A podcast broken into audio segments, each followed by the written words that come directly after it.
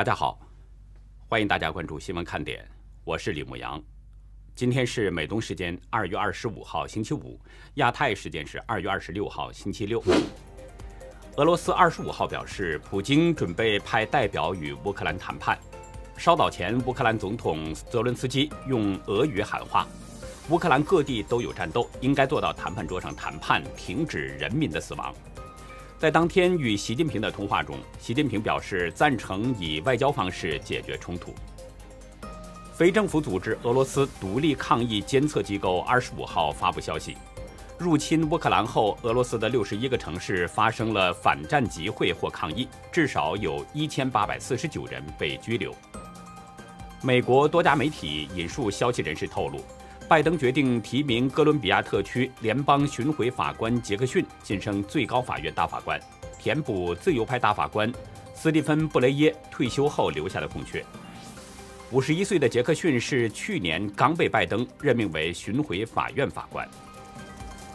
香港疫情二十五号又创下了单日新增最高数字，突破了一万大关，高达一万零十宗。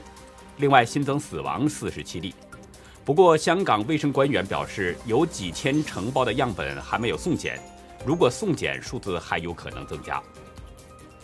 温哥华警方表示，二十号上午八点多。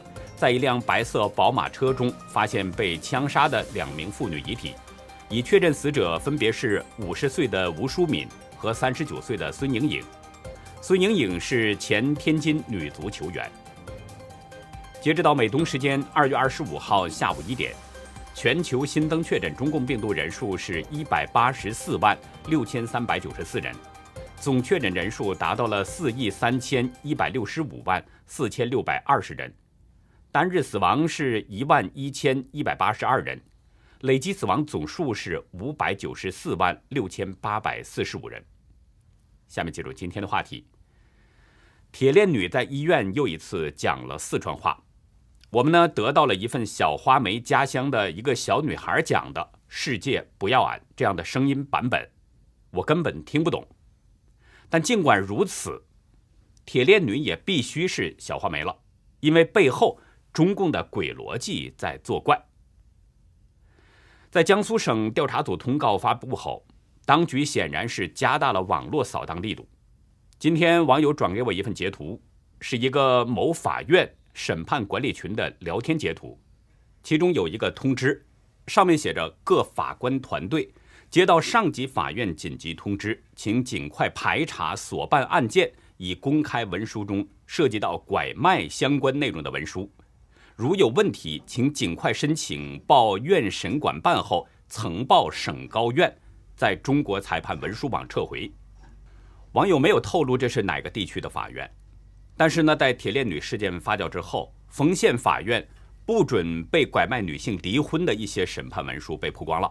其中呢，原法官黄涛要求被拐女性以家庭为重，不予离婚。这些相关的消息被曝光之后，丰县法院是悄悄撤下了相关的裁判文书。那现在看来，中共是从上到下正在有系统的擦屁股，尽管擦不干净，但至少表面上不能再露出来。所以呢，大家现在看关于铁链女的消息，大陆社交媒体上面几乎很少了，有的只是星星点点。不过海外的社交媒体上，铁链女的事情还在是发酵着。昨天，河北石家庄律师卢廷格向江苏省政府递交了申请表，申请公开几点信息：第一，江苏省调查组成员的相关信息，包括他们的姓名、性别、单位和职务等；第二呢，就是对铁链女与小花梅娘家人有亲子亲缘关系，与四川女子李莹母亲排除亲子关系。和董某民与八名子女存在亲子关系的 DNA 收集和比对过程，以及相关检验鉴定人员的信息，包括姓名、性别、单位和职务等。在此前一天，也就是二十三号，人民大学、北京大学、清华大学和山东大学四所高校有八百多名校友联名发出倡议，按照中共政府的信息公开条例，申请江苏省政府。公开铁链女调查报告形成的信息。美国之音指出，这是一九八九年六四事件以来第一次出现多所中国高校校友就重大社会问题联合发出呼吁。中共发动的六四大屠杀，人们的记忆仍然存在着。虽然过去了三十多年了，但人们的心理阴影始终都没有消除。而在中共越来越高压的统治之下，仍然有众多有识之士在联名呼吁，实在是因为这件事关乎到每一个家庭，也因为铁链女事件的惨烈，更因为存在着太多疑点。江苏省调查组通报中提到了铁链女牙齿脱落的原因，声称呢是因为牙周病。央视报道中还晒出了铁链女的透视片子，正面拍的片子中显示，铁链女前面的牙齿。包括门牙已经都没了，而右边的牙齿有两颗明显的牙根。如果铁链女牙齿脱落的原因是牙周病，那应该是连牙根一起脱落的。为什么铁链女会有牙根存留呢？另外，有网友指出，得了牙周病的人应该是先掉后面的里面的牙，而铁链女的片子显示，她先掉的是门牙。可是剩余的牙齿刚好可以咬合。已经逃往海外的王靖宇在跟帖中说：“我就有根尖周炎，哪有掉门牙的说法？中共国把人当三岁小孩呢？”很显然，铁链女即使有牙周病，也不是他牙齿脱落的主要原因，很可能就像网友披露的情况，是董志民拔掉了他的牙齿。早前曾有网友透露过。董氏家族中买来的媳妇，头面人物都会尝鲜。有丰县某个大人物去尝鲜，结果遭到铁链女的反抗，咬了那个大人物。后来董志民就用铁钳拔掉了铁链女的牙齿。在江苏省的通报公布后，中共官媒新华社还假意发表了一个十三问。看过内容之后呢，就会发现都是根据通报的内容设计的，就是继续撒谎。要继续愚弄百姓，但是当局没想到的是，在评论区竟然有一千多条“李莹，你受苦了”。另外呢，在央视的新闻中，有一段医生和铁链女的对话。医生呢和另外一个人呢问躺在病床上的铁链女：“你儿子叫什么？”他先是说了一句“过去莫摆了”，然后似乎怕人们听不懂，又说了一句普通话。不要提过去了。我身边有一位重庆的朋友，请他听了听其中的对话，辨别一下这个铁链女讲的是不是四川话。听完之后呢，他肯定的告诉我：“过去莫摆了。”这句话很清楚，虽然四川话与云南话接近，他说呢，但我觉得他是四川口音。我注意到网上有一位叫无名的网友，他在微博中写道。莫摆了，是我们老家四川川北广元南充一带的方言。通常说莫摆了，就是不要提了的意思。当局的几次通报都一口咬定铁链女是云南福贡县亚古村丢失的小花梅。小花梅是傈僳族，讲的是傈僳族本民族的语言傈僳语。也有说呢，小花梅是怒族。公开资料显示，怒族多数人。也讲的是傈僳语。大家还记得当地自媒体人早前为了蹭热度，曾经拍下铁链女讲话。很多人听了铁链女的讲话之后呢，认为她不可能是傈僳族或怒族，因为她讲的就是四川话。在铁链女流传不多的话语当中，其中有一句：“这个世界不要俺了。”大家先听一下。这个世界还不要不要啊！哎。这这就现在这就最好了。我阿妈家我我我给他洗洗头发。世界不要俺，哎哦，这个世界的不要嘛。我们得到了一份视频，是小花梅老家亚古村的孩子用怒族语言，也就是傈僳族语言说的“这个世界不要俺了”。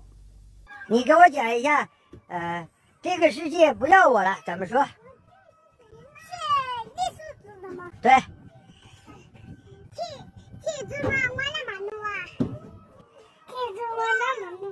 怒族怎么说？怒族语怎么说？我是傈僳族的，我会，我会说。嗯。我会说。俺是一个。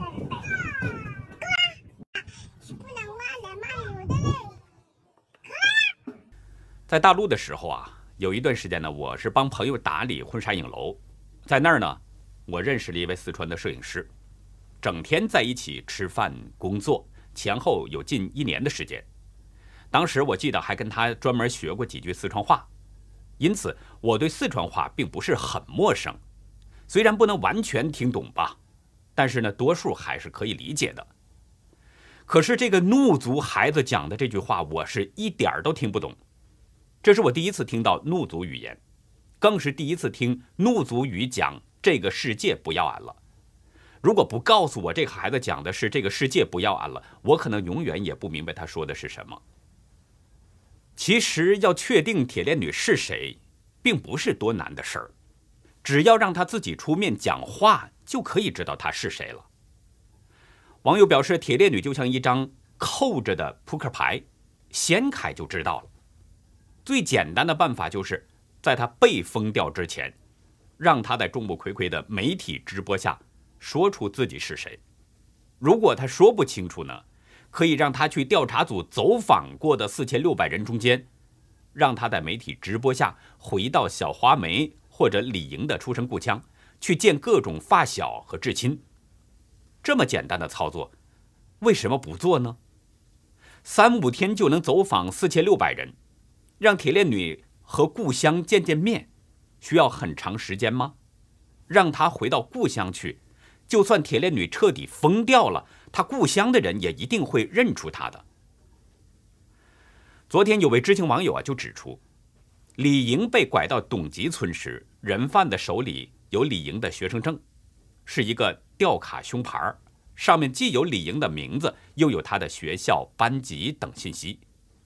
今天早上。一位体制内工作的网友也给我发来邮件，他谈了自己的一些看法。他表示呢，中国拐卖妇女儿童犯罪现象猖獗，首先跟中高层政府官员不作为有关，其次跟基层官员直接参与有关。随后，这位网友呢就结合自己家乡的情况写道：“事实上，一个村子的村长明确的知道哪个妇女或儿童是拐卖来的。”常常仅需一两瓶酒，他们就会帮忙给受害者出具上户口的介绍信。一个派出所的片警也非常清楚哪个村子有拐卖来的妇女儿童，只是他们心照不宣，或者他们没有能力刺破这个气泡。这位网友提供的信息，包括以前有多位网友向我们提供的资料，都可以看出中共的各级政府在人口拐卖犯罪当中。所扮演的角色，他们基层官员不仅知情，而且有着深度参与。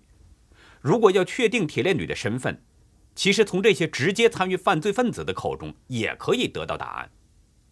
但是中共就是舍近求远，既不审讯犯罪分子，也不让铁链女直接出面讲话，而是使用各种不能见人的技术手段去论证。而所谓的这个论证结果呢，不管外界。有多少质疑，也不管外界有多少确凿的证据，他们的结果就是认定铁链女是杨庆霞，也就是云南的小花梅。中共为什么非要逆民意而一意孤行呢？抓一些地方官员对江苏省来说并不是多大的事儿，真这么做还可以借机收买人心，但是中共为什么不做呢？这背后啊。其实是有中共邪恶的逻辑在里边。有一位匿名网友在网上披露了中共背后的逻辑。他说呢，我们每个人生下来就被强制背负了纳税的责任，哪怕喝一口自来水都是缴过税的。但这些小钱从没有开具过税票，这些税钱都流到了政府的腰包。按理说，收了税就应该为纳税人服务。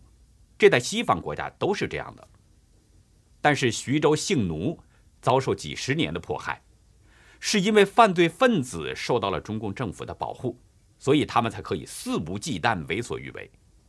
如果没有中共政府的保护，那些本来已经逃出牢笼的女子，怎么可能再被抓到送回性奴家里呢？前去探望徐州性奴的两位志愿者，又怎么可能被抓起来拘留呢？也就是说呢，中共政府是暗中参与犯罪了，那既然是中共政府参与了迫害，那就应当定罪和赔偿，特别是国家赔偿。前面的节目中曾提到过美国加州的性奴案，一名女子被囚禁十几年，生了两个孩子。案发之后呢，犯罪分子被判刑入狱。此外，加州政府还赔偿了两千万美金。徐州地区比较穷，但至少赔偿五十万人民币也是不过分的。铁链女被强奸，生了八个孩子，其中现在是七个孩子未成年，那么国家就应该承担养育的责任。每个孩子假设是十万人民币，那么七个孩子就是七十万，也就是说，对铁链女和七个孩子的赔偿总计就是五十加七十，共计是一百二十万元人民币。但是这只是一个例子，中国有多少性奴呢？官方数字显示呢，去年失踪了一百万，但破案率只有百分之零点一，而以前更多。同样是官方资料显示，中国的人口拐卖已经有几十年了，累积下来，中国的性奴有多少呢？匿名网友表示，把数字压到最低，就说中国有两百万性奴，实际上远远不止这个数字。但是为了说明问题，咱们把数字说的小一点，假设只有两百万。这位网友算了一笔账，一个家庭赔偿一百二十万。共计两百万个家庭，总计这样算下来就是一百二十万乘以二百万，共计是二十四万亿人民币。这么大的一笔钱，中共赔得起吗？为什么村里不管，派出所不管？为什么各级政府都装聋作哑，视而不见？是因为他们都不敢揭开这个盖子。这位网友表示：“如果中共明着说我就收你税，我就迫害你，我就不赔钱，这对一贯维护伪光正形象的中共来说呢，明显是不合适的。不能直接耍流氓，那就按着来，用走流程的形式耍流氓。先说不存在拐卖，是合法婚姻，然后一口咬定他不是李莹就是小花梅。”有一位叫双扣的诗人，写了一首长诗。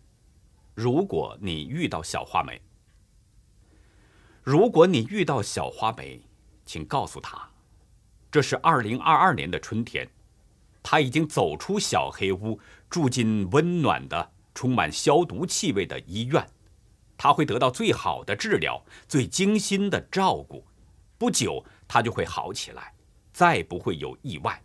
比如走失或自杀，他会想起七彩云南的美吗？想起自己有一个很穷但浪漫的原生家庭，想起母亲姓卜，大舅姓桑，小舅姓李，大姨姓沙，小姨姓李，妹妹姓光。他们家姓氏真多，都是好听好看的中国字。如果你遇到小花梅，请告诉她，她是幸运的，她的苦难已经过去。网上说救他的人夜以继日，马不停蹄，每天工作二十个小时，才确定了他是谁，谁是他，是五十三岁还是四十三岁？虽然没说他的血型，也没有和亲人见面相认，但他的一切。已被权威认定，害他的人都得到了该有的惩罚，只是中间有个插曲，令人非常震惊。很多人说他是四川的李莹，因为年轻时的他长相一般，戴着铁链的他却与美丽的李莹很像，尤其招风耳变成了长耳朵，还有了肉嘟嘟的耳垂。活得这么艰难，还有整容式的变化，真的挺好的。但他怎么可能是李莹呢？他进董家时，已经结婚又离婚了，早就是成年人，受到什么样的欺骗和侮辱，都能够咬牙看过去。而李莹只是一个十四岁的孩子，谁能忍心？对一个孩子伸出狼爪？谁能忍心对滑稽的孩子有非人的际遇？不要说他，他们，即使是他，他们，也不会对一个绝望哭泣的孩子狠心蹂躏，做出天理难容的兽刑。即使他们不怕李莹的撕咬，难道还不怕天道轮回、因果报应？况且他与李莹的家庭完全不同，他是自愿离婚、自愿离家。李莹的爸爸却因为思念女儿郁郁而终。他应该不想念家乡，因为母亲已逝，妹妹与他不熟，不像李莹。从前一直被爸爸捧在手上，他是明珠一样的孩子。他爸爸是军人，对女儿的爱和对祖国一样深。他怎么能容忍自己的宝贝牙痛难忍、牙齿掉光？他怎么能承受铁链锁脖、连续生娃？他只是一个娇弱的孩子，怎么可能被人剪去舌尖？怪他的人再没有人性，也不会是那么狠毒的畜生。如果你遇到小花梅，请告诉她珍惜机会，好好治病。八个孩子虽然来历可恶，但无一不是无辜。他应该跟他们一起活下去，只是要管好儿子，看好女儿，不要让悲剧再次发生。如果你遇到小花梅，请告诉她，如果有机会遇到李莹，要与她抱一抱。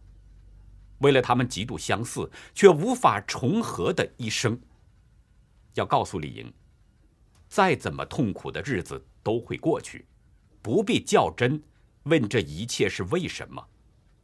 他已经三十八岁，最好的年华已经没了，在哪里活着，都差不太多。慢慢的，人心会生茧，叫天不应，叫地地不灵的事，都没有当初那么疼了。如果你遇到小花梅，请让她告诉李莹，如果有来生，一定要握紧爸爸的手，不要再把自己弄丢。如果心里有太多恐惧，就不要再来了。毕竟地狱里的东西。不止在地狱横行。今天是俄罗斯入侵乌克兰的第二天了，莫斯科回应了乌克兰总统泽伦斯基的谈判呼吁，表示呢可以在白俄罗斯与乌克兰进行谈判，但是莫斯科提出，只有在乌克兰去军事化、去纳粹化的情况下才可以谈判。在此之前，俄军遭到了乌克兰的顽强抵抗。并没有实现一天之内控制整个乌克兰的计划，而且呢，俄罗斯在遭到了欧美国家的批评谴责之外，英国、西班牙、法国、瑞士等等多个欧洲国家的民众也走上了街头，像俄罗斯的民众一样抗议莫斯科侵略乌克兰的行动。俄国入侵乌克兰，除了乌克兰百姓要遭殃之外呢，在乌克兰留学的上万名中国学生。也被困在了当地，陷入恐慌。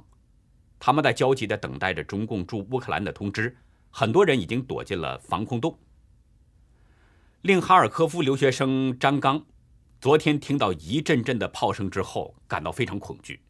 他告诉记者，同学们都害怕的不行，开始一致认为乌俄不会打仗，因为俄军在乌克兰边界附近屯兵是经常的事儿。可是没想到。真的打起来了。化名张其成的留学生也表示，屋外一直有砰砰砰的炮击声，窗墙都在轻微的抖动。他说：“我很害怕。”不过呢，中共驻乌克兰使馆啊，昨天表示，在乌克兰的中国公民情绪基本稳定。中共央视新闻也是引用了中共使馆的说法，声称未发生恐慌潮。实在想不通，中共说中国公民情绪稳定是从哪儿得来的消息呢？近几十年，中国百姓从来没有经历过战争，而现在身边突然枪炮声不断，有谁不害怕呢？枪炮可是不长眼的，万一榴弹飞来，可能就一命呜呼了。热爱生命的人怎么能不害怕呢？同样是昨天，中共使馆呢紧急通知，建议侨居当地的中国公民贴中共的五星旗，还说呢最好贴在车身的显眼位置。我不知道中共使馆安的究竟是什么心，竟然在这个时候让中国的公民贴五星旗。也许中使馆认为中共很有面子，只要有五星旗在车身上，车里的人就安全就没事儿。可是事实是啊。这是一个损到家的主意，拿中国人的生命在开玩笑。有一位网名叫“月光”的人，今天凌晨发文，建议当地的华人千万不要贴五星旗，那会给自己找麻烦。